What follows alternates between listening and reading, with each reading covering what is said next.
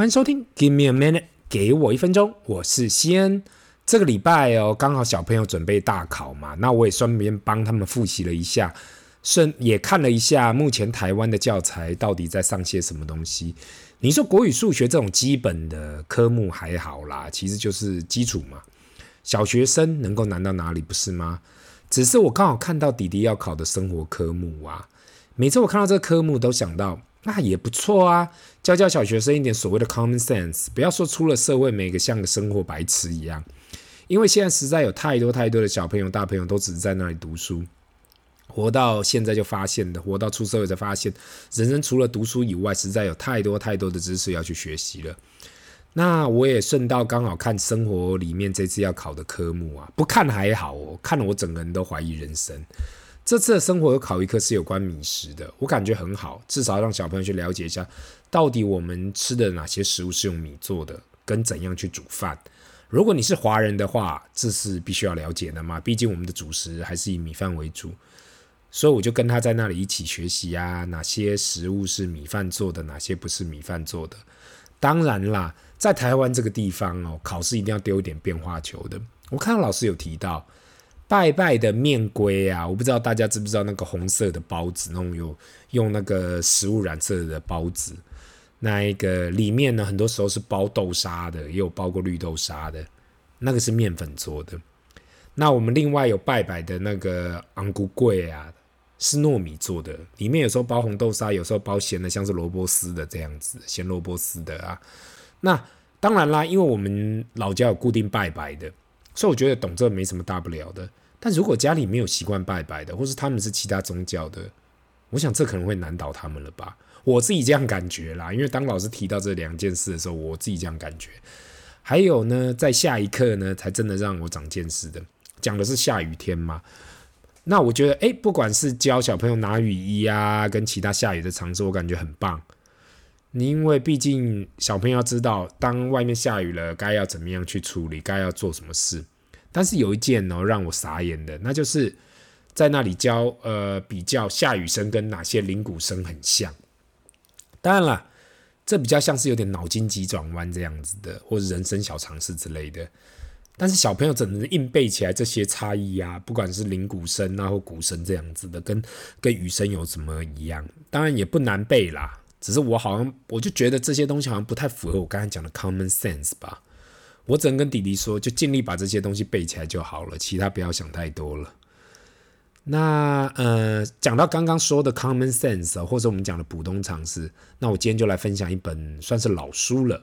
我感觉很适合我们跟小朋友所讲到的东西，其实就跟最近几年在中国很流行讲的三观有点类似，使得现在很多人会提到啊、我们三观不合，或是男女朋友分手就是因为三观不合。那三观到底是哪三观？那就是世界观、人生观跟价值观。那三观这件事情呢，我想可以讲一整集啦。那下一集我们再来讨论。今天这集我想要来讲这本书《Principles》，中文翻译《原则》。这一本书是由避险基金大佬 Ray Dalio 在二零一七年出版的。过去我也提过很多次有关 Ray Dalio 跟他的 Bridgewater Associates，算是全世界最大的避险基金 （hedge fund）。那 AUM 超过一千五百亿美金。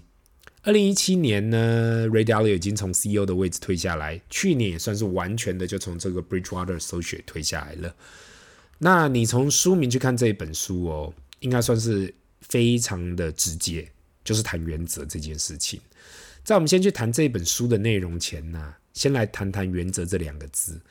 如果有人跟你提到原则，你想到的是什么？为了这件事，我还特别去查了一下原则的定义。原则其实就是作为依据的基依据的基本原则啦，基本准则。但是呢，我很纳闷的却是，每个人的基本准则定义是什么？人与人之间呢，因为家庭环境不同，教育不同，面对的事物不同，有谁可以说他们的基本准则就一定是对的？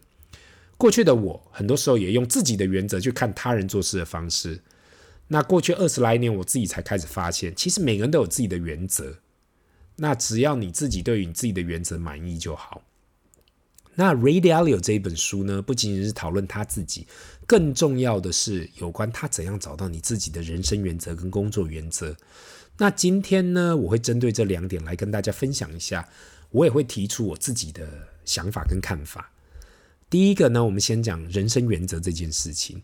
他提到呢，很有意思的地方就是一开始他提到每个人的一生都会碰到挫折跟失败嘛，这应该是每个人都会面对的。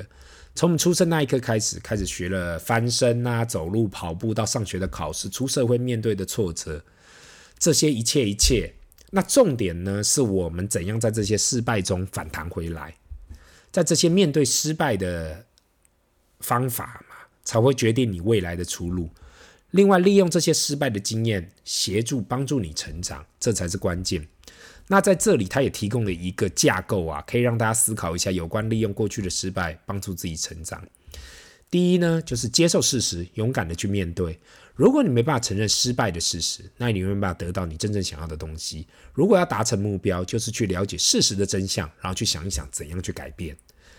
那第二点呢，他说用以下这五步骤去得到你想要得到的。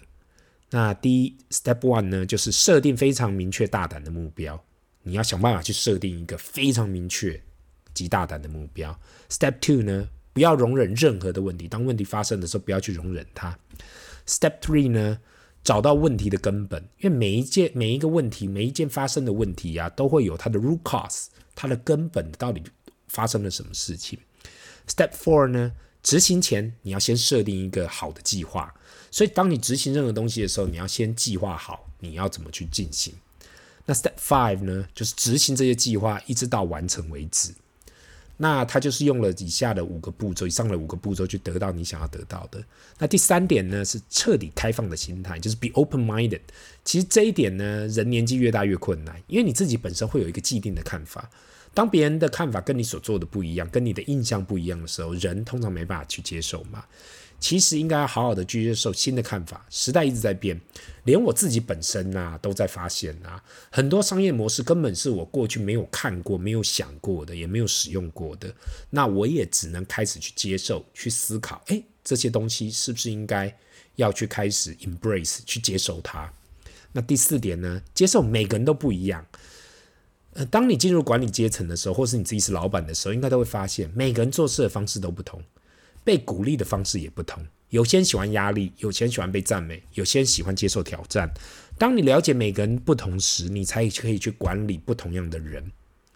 第五呢，学习去做最有效果的决定。大家都知道要去做最有效的决定，但是学习去做决定才是人生最难的事。因为当你选择要做决定的时候，就等于你要承担责任。大家都想要觉得自己永远都做对，但是往往都需要长期的经验跟学习，才有办法成为一个好的决策者。那这以上五点呢，就是他提到的有关一些的人生原则啊，他觉得重要的人生原则。那第二点呢，我想要拿出来跟大家分享的，就是他提到有关工作或是工作公司职场的原则啦，principles。就是 Dalio 提到嘛，一个好的组织需要好的员工、好的文化跟一个好的系统。如何把你的热情跟你的工作重叠啊？Align, align your passion and your work，加上你想要一起工作的伙伴，才有机会创造更好的未来。在如何创造好的文化里啊，他提到公开透明，公开透明啊，be transparent，在每一个步骤里，好的员工也是一样，好的系统也是一样。那我相信呢，听到这里呢，你可能会感觉到，哎，西恩，你好像又在分享这种鸡汤书了，这种没办法讲的太大方向了。从人生原则到工作原则，很多人都会觉得啊，听这种像这种 Ray Dalio 这本书啊，可以真的帮助到他。我相信很多人听到这里都会有这样的想法。过去的我也曾经迷茫过，迷茫过啊，就是说啊，有关这样子，到底要怎么样去执行，怎么样去做？因为每个人比较年轻的时候，大多都还在寻找自己的方向。但是从这一本书啊，我深刻感受到，那过去二十年来呢，我有两个原则，我应该早就要不断的使用，不断的执行它，而不能排斥。第一个呢，就是保持公开透明，追求真相，就是 be transparent。就是永远去追求这个事实。那过去的我呢，总是希望不管在人生工作上保持公开透明跟追求真相。但我发现呢，在华人的世界里，大家总是希望保持台面上的和谐。我相信大家都曾经在自己的家里也好，公司也好，看到也许不对的时候，也许有问题的时候，但是因为不希望冲突，嗯，所以对于讲真话都是有所保留的，就是因为不想要大家会有任何的冲突嘛。那如何创造一个讲真话的环境，就是每个人该致力努力的地方。在欧盟的环境里啦，就是大家比较在开会的时候比较有可能会可能会公开的呛来呛去，或是直接讲出你的问题在哪里。那大家觉得这是被接受的，因为我们是对事不对人。但是亚在亚洲这个环境里呀，大家都不想要互呛嘛，感觉这样就是对人不对事。那怎样创造一个大家愿意说出真话的环境？那我一直都在思考这一件事，因为我觉得不管在家庭里头，或是在工作场合里头啊，这这样啊，如何保持公开透明，真的是非常重要。那第二个原则呢，我思考的就是，当问题发生的时候啊。不要容忍，一定要去解决。那延续刚刚上一个讲的，就是这个公开透明。其实，在亚洲人的社会里面，很多时候我们会选择不要面对问题，更可怕的是逃避问题。明明知道问题发生了，却不愿意去面对跟解决，都要等到火烧屁股了，我们真的需要去面对的时候，才敢去面去去去解决嘛，才才要去解决，才敢去解决嘛。那很多时候碰到很多人都跟我讲啊，啊，他早就知道有问题了。但是想说讲出来没用，或想说啊，讲出来又不受欢迎。那我长期都希望啊，人说，如果你觉得有什么问题，那为什么不早说？我常常说一句话啦，宁愿马前炮当成一个不受欢迎的人，也不要马后炮害大家最后都出问题了。那以上这两点呢，是我长期现在想起来就说啊，我以前应该就应该去学习去执行的。那也回归到过去我有提过的嘛，不管你听到了什么，或是今天你听到了什么，或是学到了什么，你要想办法在你日常生活使用才有帮助。人生最怕的一件事就是晚上睡觉想千条路，早上起来走原路。很多时候我在分享这些书的时候啊，都想到，哎，会不会有很多听众觉得我在讲这些好像很有用，但是早上起来之后啊，好像没有一个东西可以帮得到我。那如果你回去听这一集，我希望你可以学到，就是设定明确跟大胆的目标，还有去执行到完成。如果你可以不断的重复这些流程呐、你就会在改变自己的路上。那我也祝在这里祝大家好运。今天的分享就到这里，让我们进入 Q&A 的时间。第一个问题，看到新闻媒体一直在讨论巴菲特因为地缘政治的关系，把台积电都给卖光了。到底现在投资台积电，或是你所提到的零零五零是正确的选择吗？我当然知道，身为台湾人，这是必须要面对的问题。只是想说，如果把工作的积蓄都压在房地产跟台湾的股票上，那两岸如果真的发生什么事情，我们应该要怎样去避险？不知道西恩可以分享你的看法吗？那也谢谢这位听众哦。你这个问题呢，其实我也思考过很久了，也很多次。那唯一的方式，如同我过去所说的嘛，除非你到海外开户，包含证券户也可以，然后把资金汇到国外，才有办法避险。郭秋文的同学跟我讲啊，因为他自己在某一间公司上班，所以他不会投资自己的公司的股票，因为这是他对他来讲，这是一种避险的动作。那十来年前我听到这个时候啊，我我我有时候觉得很傻眼，因为我从来没有想过这样子的一件事。但他的意思就是说，如果你是在台积电工作，譬如啦，你在台积电工作，你不应该再投资台积电的股票，而是去盖其他的，去找其他的投资标的，这样你的工作跟你的投资才可以风险脱钩。所以今天你即使工作不好，或者你公司不好的时候，你的投资还不会缠连到相同的风险。那我现在就是跟你提嘛，那把你工作的公司换成你所居住的国家去想嘛。某方面，这样的风险脱钩也是成立的。如果你对台湾目前的位置有所担忧，就像巴菲特说的，那你也可以改去投资其他国家的股票，或其他投资其他国家的标的物，这也是一种分散风险的模式。只是要确定你自己没有让自己纳入更多的风险，毕竟把资金打入海外也是有一定的不确定性。